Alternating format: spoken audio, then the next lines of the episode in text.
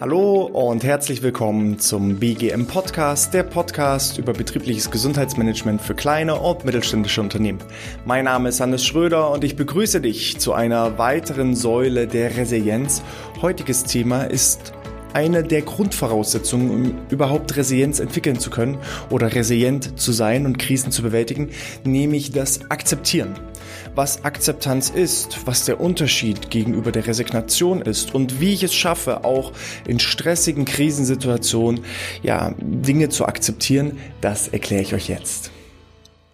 Wir starten wie gewohnt mit einem kleinen Zitat. Diesmal geht es um das Gelassenheitsgebet. Ähm, ich selber kenne das häufig aus Filmen. Da wird es bei den anonymen Alkoholikern häufig äh, zu Beginn aufgesagt und äh, geht wie folgt. Gott, gib mir die Gelassenheit, Dinge hinzunehmen, die ich nicht ändern kann, den Mut, Dinge zu ändern, die ich ändern kann und die Weisheit, das eine vom anderen zu unterscheiden. Es ist bekannt als äh, Gelassenheitsgebet und wird ähm, Reinhold Niebuhr zugeordnet. Und ähm, ja, Kern dieses Zitates ist vor allem eben die Unterschied, der Unterschied zwischen Dingen, die ich ändern kann und Dingen, die ich nicht ändern kann.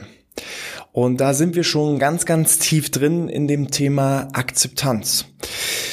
Häufig wird das Resilienzkonzept so ein bisschen kritisiert, weil gesagt wird, okay, ähm, ja, psychische Widerstandsfähigkeit, wenn jetzt Krisen anstehen, dann äh, bewältige ich die, bewältige ich die irgendwie.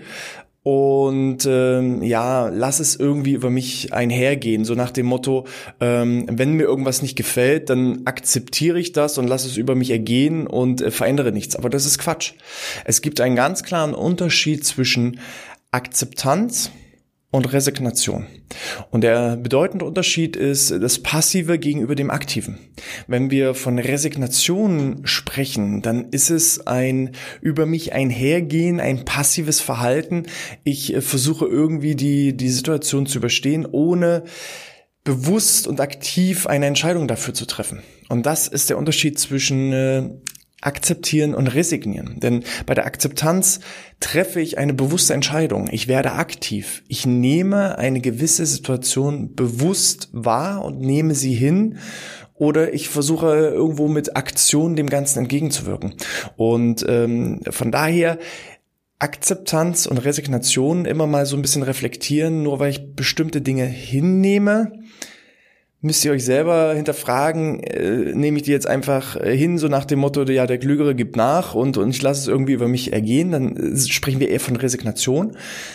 Akzeptanz ist eher das bewusste Annehmen, Abkühlen, Analysieren und natürlich dann auch die Aktion oder Ablenkung zu schaffen. Und äh, das, was ich gerade aufgezählt habe, ist das ähm, ja ist eine Übung, ist, ist das Modell der vier A's, dass wenn ihr in gewissen Situationen seid, wo ihr Stress habt, wo ihr in Krisen seid, dass ihr dann so dieses Modell der vier A durchlauft. Wir machen das mal anhand äh, ja, verschiedenster Beispiele. Ähm, versucht euch mal zurück zu versetzen in die letzte Situation, wo ihr Stress hattet oder wo euch etwas zugestoßen ist, wo ihr selber sagt, ja, da kann ich nichts für. Als Beispiel, ich stand im Stau. Oder ich musste an der Kasse warten, obwohl ich extrem Zeitdruck hatte. Oder Thema Corona.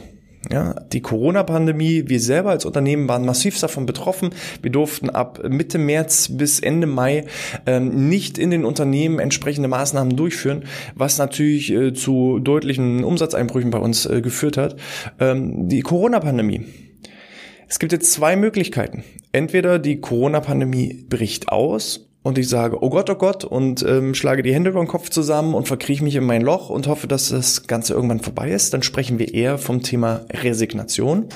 Oder ich versuche im ersten Punkt erstmal das Ganze anzunehmen, dass ich sage, okay, hier ist jetzt eine Corona-Pandemie, eine Pandemie, die nicht in meinem eigenen Verantwortungsbereich irgendwo liegt, die habe ich nicht ausgelöst. Ich kann aber auch jetzt nicht sagen, ich fahre trotzdem in die Unternehmen, weil dann äh, verstoße ich gegen verschiedenste Richtlinien und Regelungen.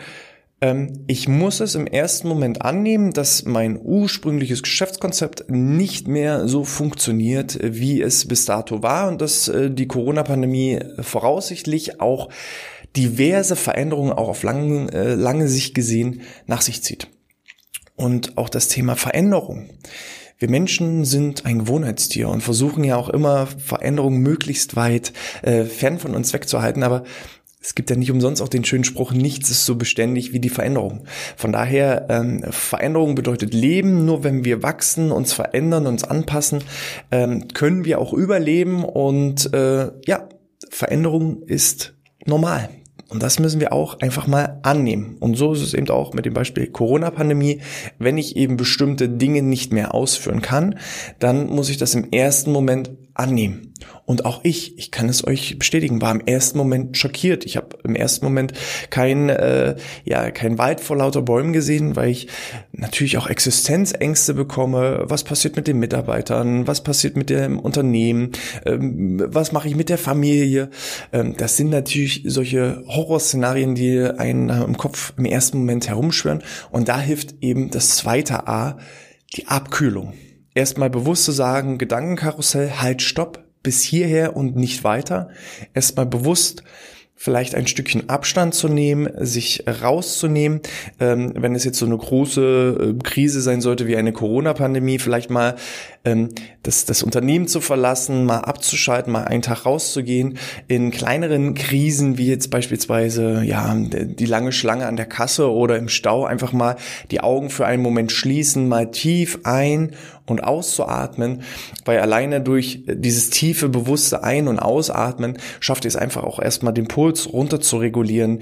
Die Gedanken wären auf einmal strukturierter und klarer und ihr versucht einfach mal so ein bisschen wie so eine Art Vogelperspektive auf die gesamte Situation ähm, einzunehmen. Und da kommen wir nämlich schon äh, zu dem nächsten A, das wäre nämlich die Analyse. Die Vogelperspektive einzunehmen und zu sagen, gut, ich stehe jetzt hier in der langen Schlange, was kann ich denn jetzt machen?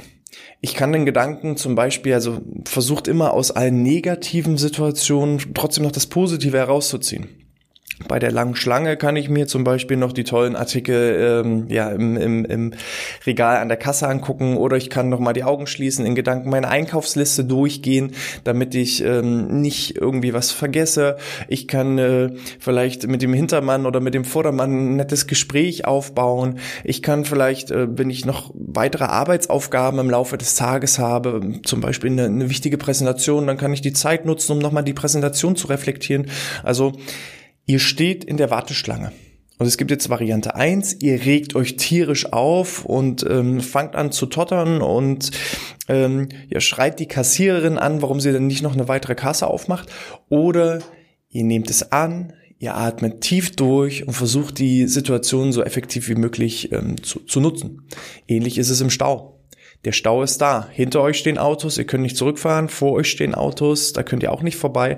Ähm, wenn ihr ein wichtiges Meeting habt, dann sagt, okay, ich stehe im Stau, daran kann ich nichts ändern. Aber dann nutze ich zumindest die Zeit, um dem nächsten Termin schon mal Bescheid zu geben, dass ich vielleicht fünf bis zehn Minuten später komme oder etwas später komme.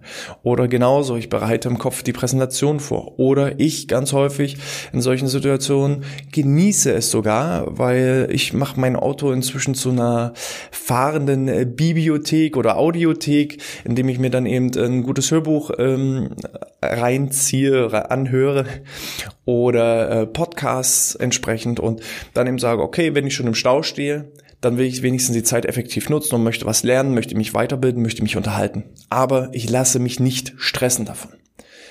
Corona-Pandemie, um jetzt mal eine etwas größere Lebenskrise äh, anzunehmen, ist, ich kann das jetzige Geschäftsmodell nicht mehr so ja, umsetzen, wie es bisher der Fall war welche Alternativen gibt es?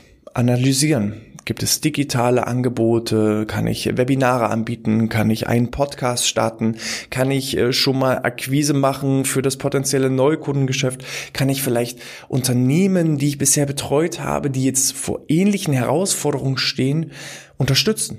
Genau dieselben Probleme, die ich habe, haben auch andere Unternehmen. Und wer Probleme löst, der wird auch entsprechend dafür bezahlt. Und so kann man dann Puzzleteil für Puzzleteil in solchen großen Lebenskrisen einfach auch die positiven Aspekte daraus herausziehen.